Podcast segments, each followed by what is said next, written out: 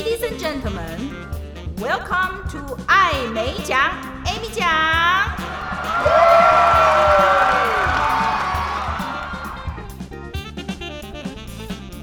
各位听众，大家好，欢迎收听艾美奖，Amy 奖，我是人称艾美奖的 Amy 奖本人，没有被口译耽误的口译员。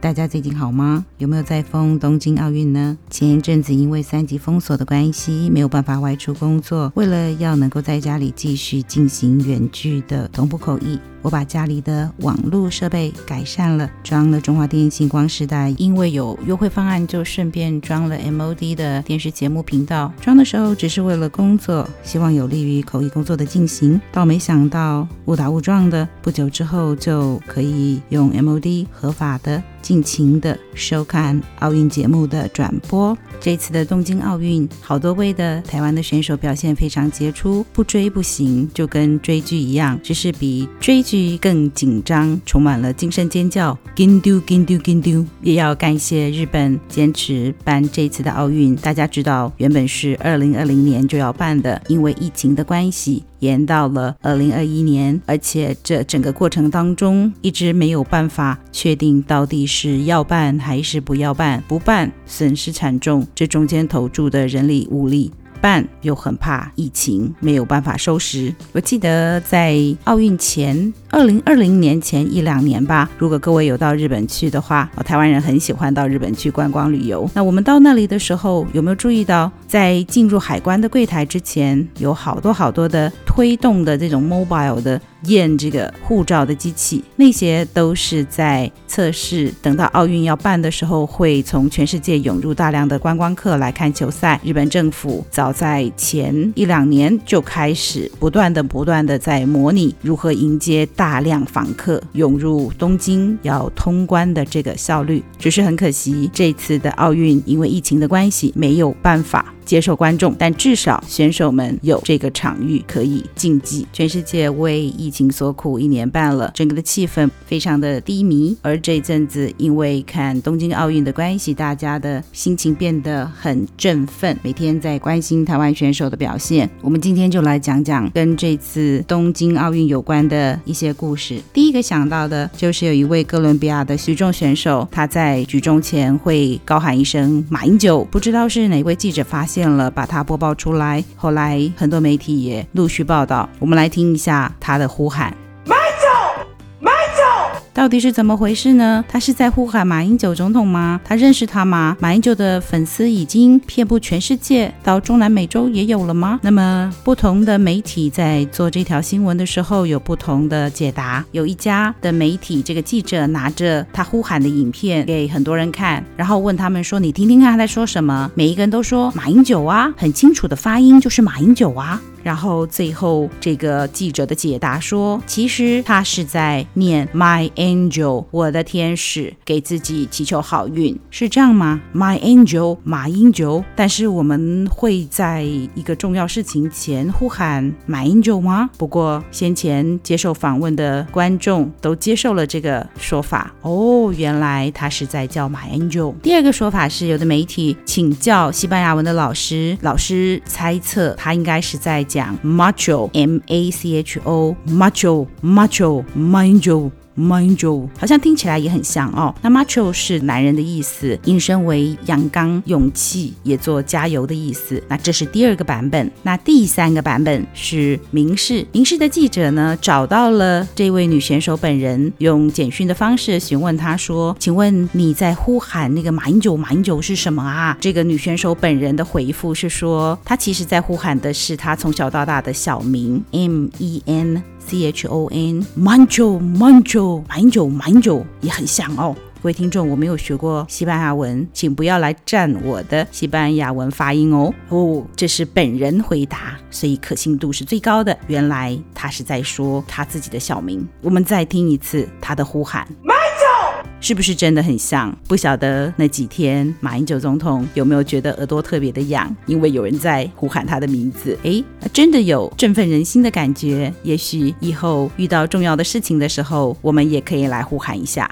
慢久慢久。原来马总统的魔力不只是握手而已，也可以呼喊他的名字。在前面我访问到福大范研究所的学生 Benny 的那一集当中，我们有谈到有一些口译员在上场之前，在进入到口译箱的时候，会有某一些的仪式。现在不是很流行讲做什么事情都要有一个仪式感吗？据说有一些的口译员会先把这个口译桌子摸一摸，四个角落摸一摸，好像有一个要要镇住这个桌子的意涵。那我呢，是会先拿一篇文章或者是当天的会议资料，开始进行暖身跟暖声的动作，也就是要把自己的大脑开始转动，舌头也要变得灵活，像那个车子也要暖车的那种目的，让自己暖起来，进入到口译的状况，就可以准备好上工了。以后也许两个口译员可以手牵手一起来呼喊 “mind you, mind you, mind you”，在在前总统强大的气场支援之下，也许口译会做得更顺利哦。不过我担心两个口译员在那儿 “Manjo Manjo Manjo” 的时候，可能会先让旁边的人吓死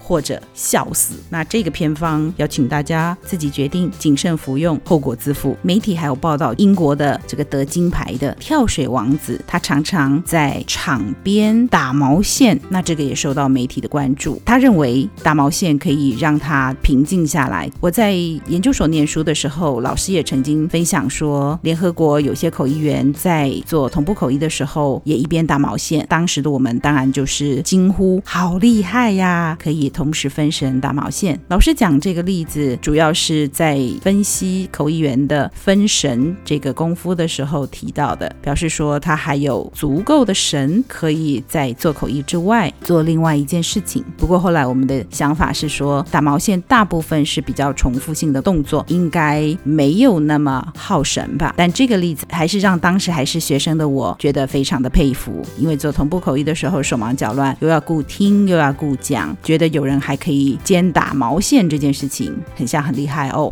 有时候做口译的时候特别的紧张，比方说现在在做远距的同步口译，状况可能会发生网络连接不稳定啊，或者是主题很难，与会者是进行自由讨论，并没有事先提供口头影片或者是会议资料可以准备的话，那这一种就是让口译员特别的紧张紧绷。做完这样子的口译之后，大大喘一口气，任务完成，下工，心头大石头放下来，然后我就会发现我头很痛，因为两三个小时的紧绷之下，那这种肌肉紧绷造成的头痛，我会怎么办呢？那就是做完口译也不能做什么事了，就看看电视，看看电影，慢慢的放松下来，几个小时以后就没事了。或者我就去给人家按摩，那因为是肌肉紧绷造成的，其实稍微按摩一下，肌肉放松就没事了，还蛮有效的。但只是最近因为疫情的关系，很多店没有办法营业，我也没有办法去给人家按摩，只能在家里放松了，静静的等待头痛的退去。下工以后，我在线上继续跟同事聊聊天。那聊着聊着，同事就说：“好了，我们要去看奥运赛事转播了，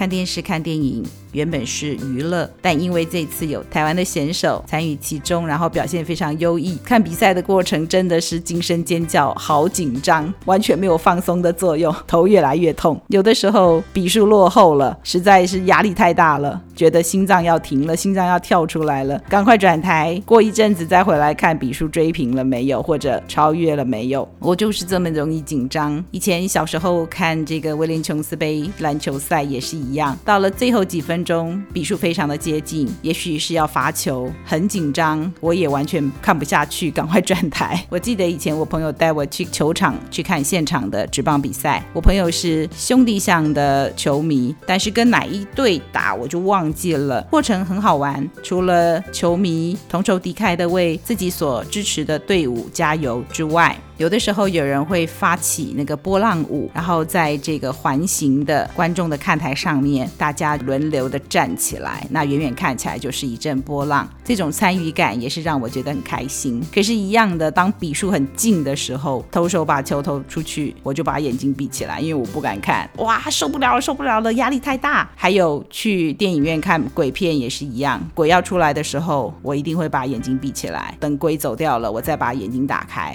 所以我朋朋友说带我去看鬼片，或者是带我去看球赛，真是浪费。因为到了精彩的那一刻，我就会把眼睛闭起来。我真的觉得压力太大，好可怕，没有办法承受，很想赶快逃离现场。有一次，那时候是我在英国念书的时候，学弟妹们带我去看英国足球赛，就现场。那我们在。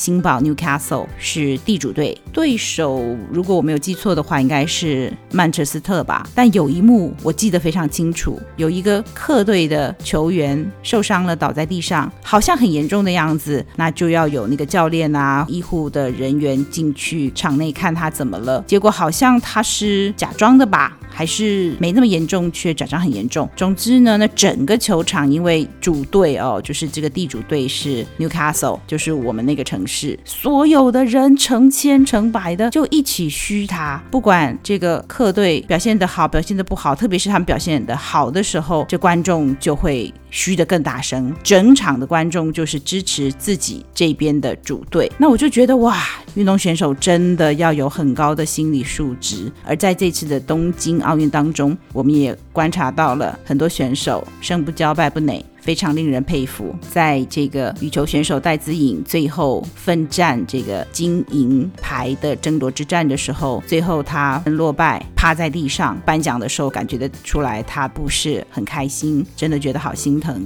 但很快的他恢复过来，觉得自己表现的不错，也尽力了。台湾的观众、网络上的乡民、媒体都给予他支持跟鼓励。运动员要直直的去面对自己在运动项目上面表现。是不是有进步？然后还有这种现场观众的压力，甚至于是整个社会对他们的压力，培养运动家的精神，我觉得其实是蛮好的。应该对这个个人的人生学会了怎么样去面对成功跟失败，有的时候。我在节目上提到口译员的压力很大，以后我可能不好意思再说我们的压力有多大了。跟运动员要面对的压力比起来，我们口译员的压力真的是小巫见大巫，没得比的。应该要去参加个球队或什么运动赛事，去培养自己坚毅的精神。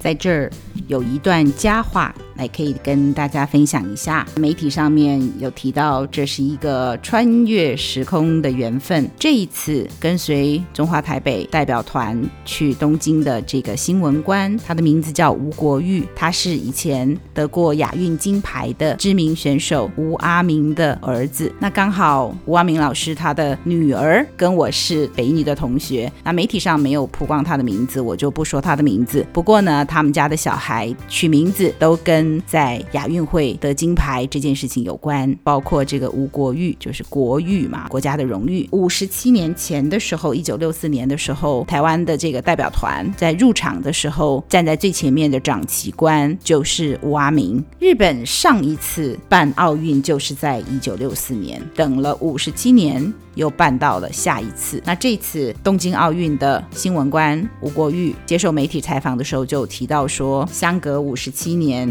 他跟他爸爸一样到东京去参加奥运会，所以这是一个穿越时空的缘分。讲到吴阿明。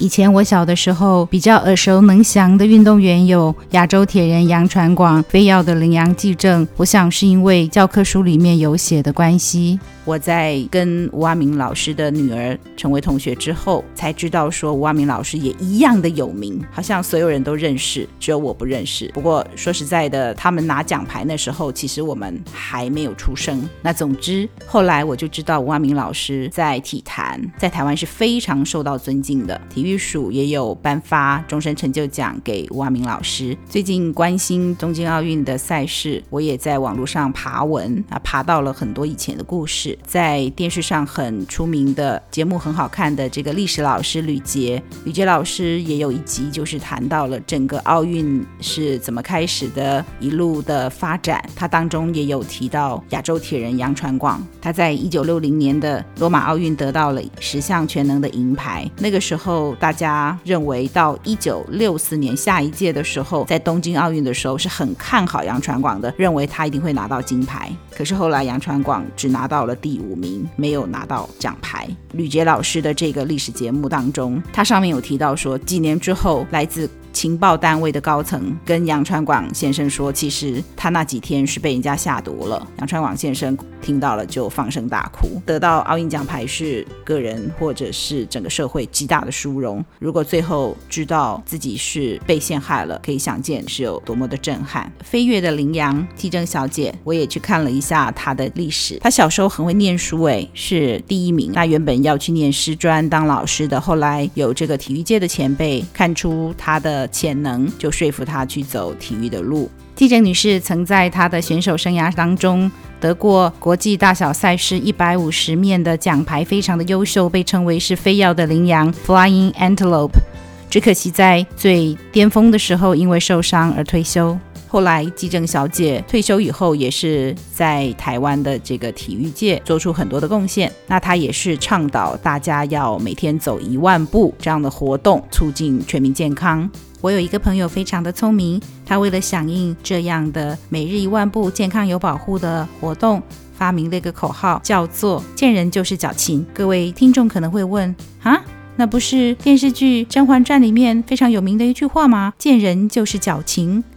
哦不，那个是被哥哥的人，就是非常的虚伪、矫情、情绪的情。但是我朋友发明的这一句是“见人就是矫情”，健康的人脚步特别的勤快，是勤勤劳的勤。现在我自己也自我要求，尽量做到每天要走一万步，希望自己是一个脚步勤快的健康的人。我在一些跟体育相关的口译的场合里面有遇到纪政小姐，她非常的亲切，在会议结束的时候。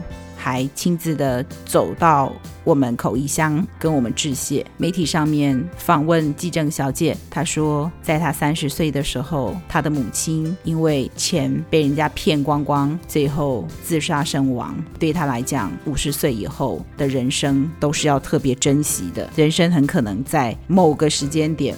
你几岁的时候突然就停止了？因为纪政的母亲那时候才五十多岁，所以当时他对人生的认知，五十岁可能就是一辈子了。当时纪政是三十岁，所以他觉得如果他的人生只剩下二十年可以活，那一定不要留下遗憾，想要加倍的把事情完成。对他而言，超过五十岁以后，每一天都是赚到的。纪政小姐的座右铭是：失去财富只是失去一部分，失去爱失去大部分，可是失去勇气的话，才会是一无所有。现在已经七十几岁的纪政仍然行程满档，我觉得我应该要更要求自己，更努力的。更用心的去过我的生活，这给我很大的启发。我应该还有更多的事情可以做。看大家这么认真的在过人生。纪政小姐是在这个比赛当中受伤，也在她名扬国际体坛的时候，因为受伤而结束了选手的生涯。可是她转到别的方面去做了很多的事情，所以还是事在人为。我觉得我对自己太轻松了。这次的东京奥运还有很多有趣的或感人的小故事，我们下次再跟听众。们分享，今天就先讲到这边，谢谢各位的收听，我是主持人艾美酱，欢迎各位下一次空中再见，继续做我的一家人翻译的译，拜拜。